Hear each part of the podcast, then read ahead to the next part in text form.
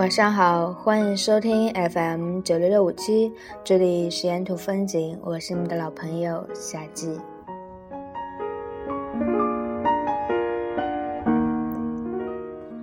今天要给大家带来的是一篇来自于豆瓣上的一星的，可惜不是我。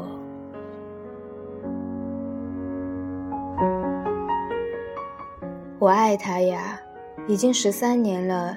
加上认识的时间，差不多有二十年。一个初春清风凉薄的午后，叶子姑娘这样跟我说：“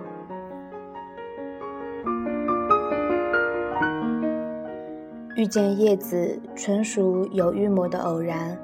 她碰巧看到了我的博客，发现了一系列蛛丝马迹后，给我发来私信。”你是不是在某某大学某号宿舍楼啊？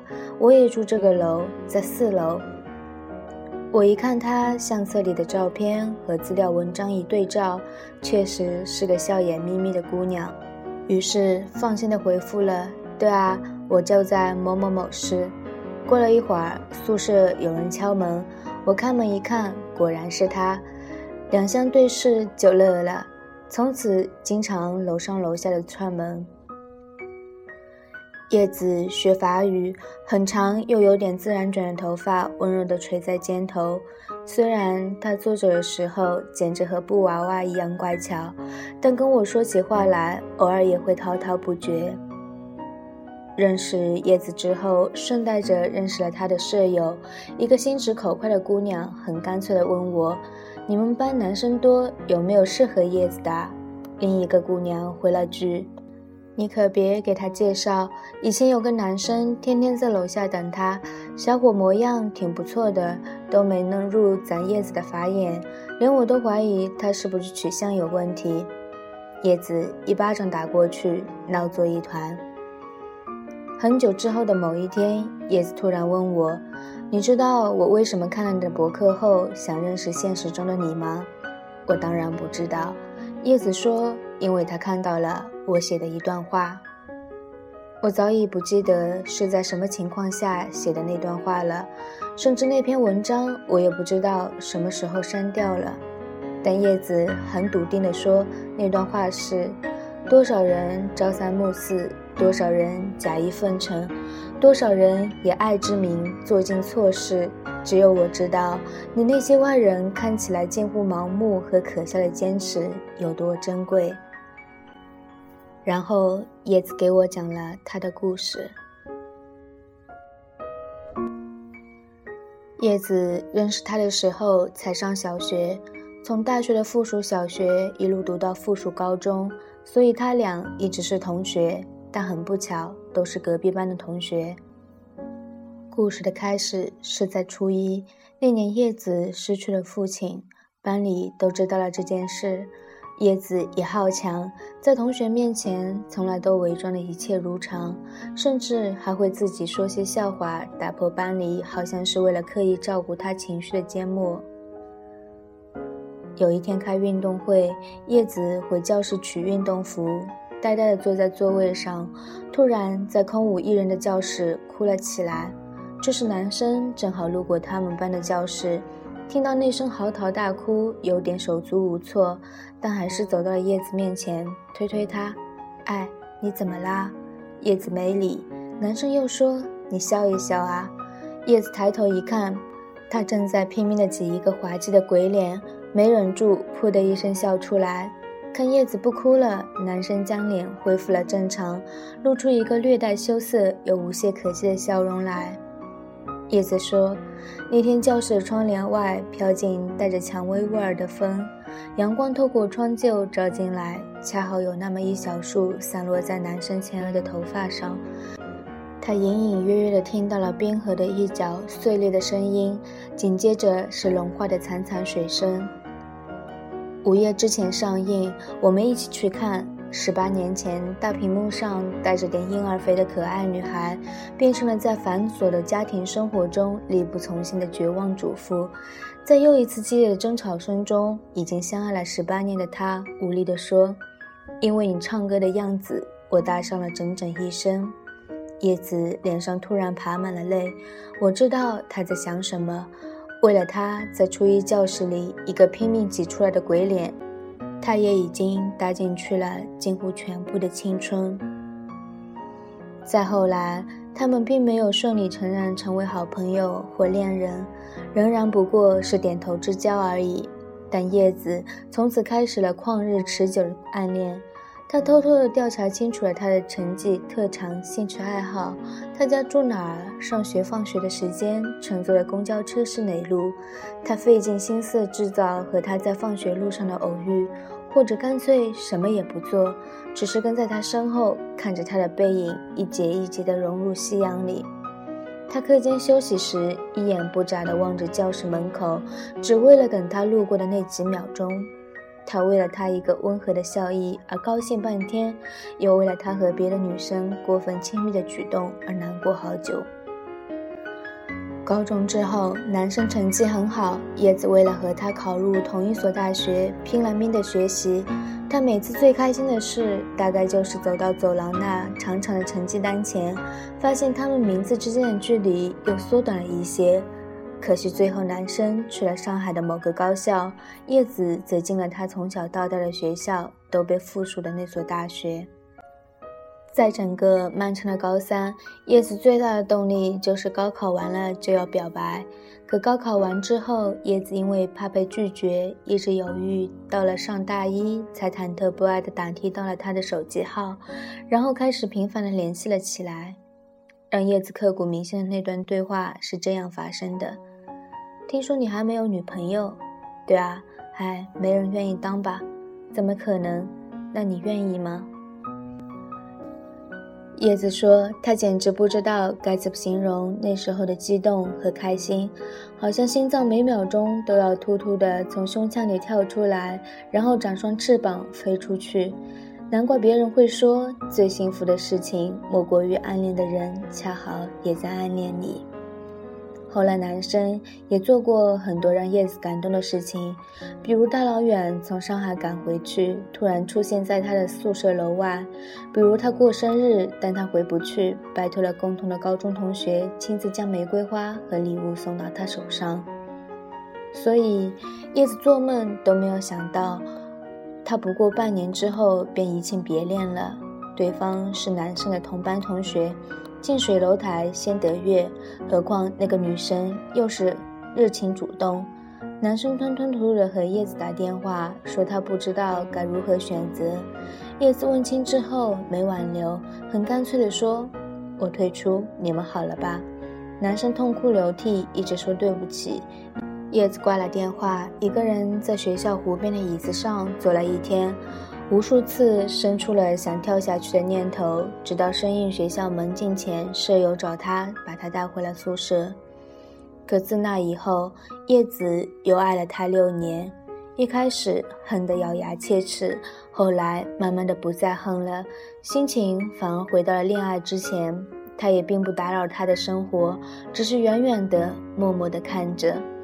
有一次，男生生病住院，叶子听说之后，买了五座火车票，连夜赶过去。走到医院门外，才忽然清醒，觉得不妥，把买的东西交给朋友，还叮嘱了句：“别说是我买的。”然后又是一夜的火车赶回学校。后来，男生毕业去了深圳工作，叶子想看看穿西装的他和他的工作环境。又是三十多个小时的火车赶过去，在那栋办公楼外站了半天，却在他正要从大厅走出来那一瞬间仓促逃离。叶子说：“你看，这么多年，他一直和那个女生在一起。他不是个朝三暮四的花花公子，只是我不是那个对的人，所以我不恨他。”叶子说：“我知道你想怎么劝我，不要在一棵树上吊死。”他不值得，你还有大好的青春年华呢。我也经常用这样的话来劝自己，可是没办法，这已经是我生活的惯性了。叶子说：“我至今也分辨不清，我究竟是爱他，还是爱着那段爱着他的时光。可是又有什么区别呢？他是我整个青春里全部的梦想，从小到大，我幻想的所有人生。”每一个细节都和他有关。叶子说：“我是真的希望他好，虽然那个人不是我，但我还是希望他好。我只想看着他过得好。”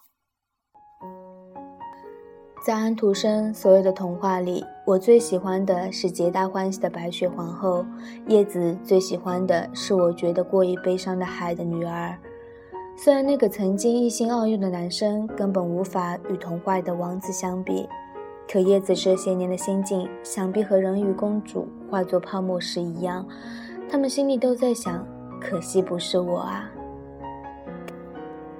可惜不是我陪你走过所有未知的坎坷，便利你心情的辗转和周折，一起将悲欢离合看尽，在岁月尽头将你的白发抚在掌心。可惜不是我能把所有青春的光亮容颜和之后的平静又漫长的一生交给你，幸福也罢，平淡也罢，一切都任你裁度。可惜不是我，被赋予爱你的殊荣。这些年，他没有再恋爱，所有一个人的日子全是在这种心情下度过。他把自己锁进了一间黑房子，然后把钥匙远远地扔了出去，谁都找不到。后来又过了一个夏天，叶子毕业要去法国工作了，公司在欧洲有业务。作为新员工的叶子主动请缨，前后不过一周的时间。那天我去机场送他，他的长发和初见时一样安稳地垂在温柔的肩头，笑着和朋友同事告别。这两年好像有什么东西变了，好像又什么都没有变，除了他的笑容又寂寞了一点。他已经很久没有再和我说起过男生的事情，我还以为他真的过来了。可机场里的最后一个拥抱，他的声音绕过头发传过来，他要结婚了，我走了。我愣了两秒，还没来得及回话，他就松开了我，转身离开。你看，这真不是一个好看的故事。如果它是一部电视剧，你可能早就换台了。如果它是一场电影，影院里也一定响起了一片鼾声。即使女主角再美，都救不起这个剧情。可我答应过叶子，要写写这个铿锵絮叨又像是独角戏的故事，是因为有那么一些时刻，他陷入回忆时眼角明媚流转的光，让我觉得，哎，在这样一个时代，爱情好像仍然固执地存在着。不管以什么样的形式，不管能否得到回报，也有人仍然愿意为自己笃信的爱情付出漫长的、毫无希望的等待，在故事的结尾，迈着并不潇洒却沉默安静的步伐告别离开。拜伦有句诗：“假若他日相逢，我将何以贺你？以眼泪，以沉默。”喂。喂，叶子姑娘，我多想以释怀，以遗忘，或者以真正的笑脸啊！好啦，最后一首来自品冠的《爱情那么傻》，送给你们，晚安了。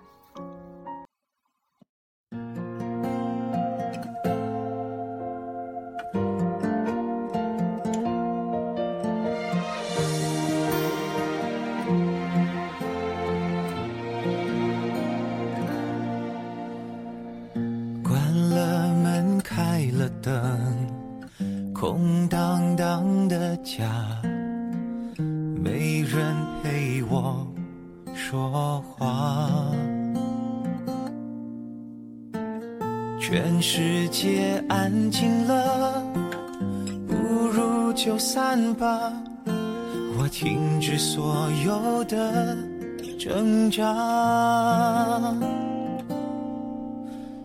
你明白？我了解，一言不发。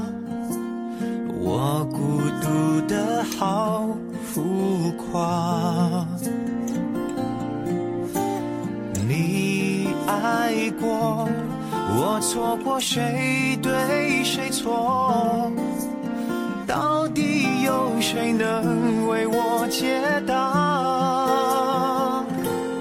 爱情那么傻。放不下，希望与绝望交叉。离开不是重逢的方法，我说了再见却不够潇洒。爱情那么傻，有牵挂，成熟与幼稚分岔。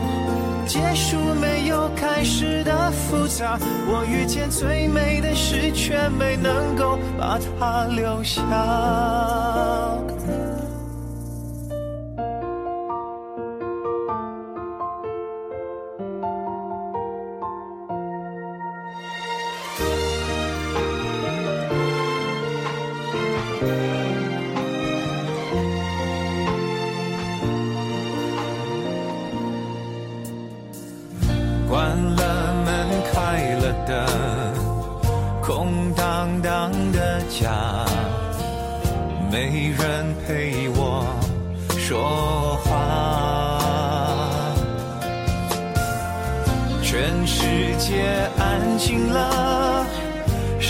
心在喧哗，还能往谁身边出发？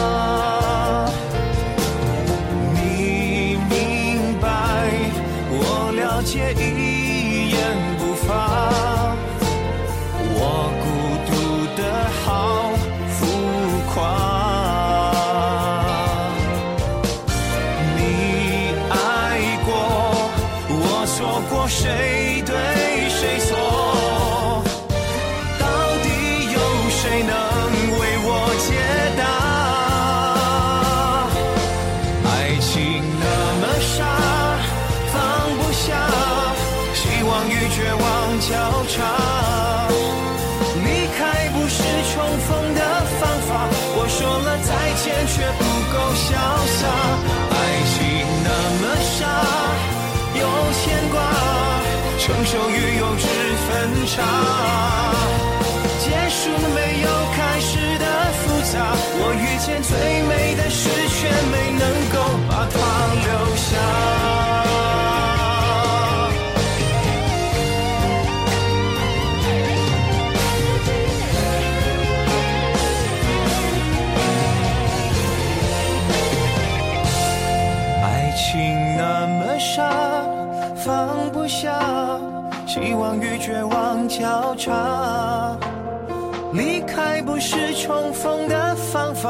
说了再见却不够潇洒。爱情那么傻有牵挂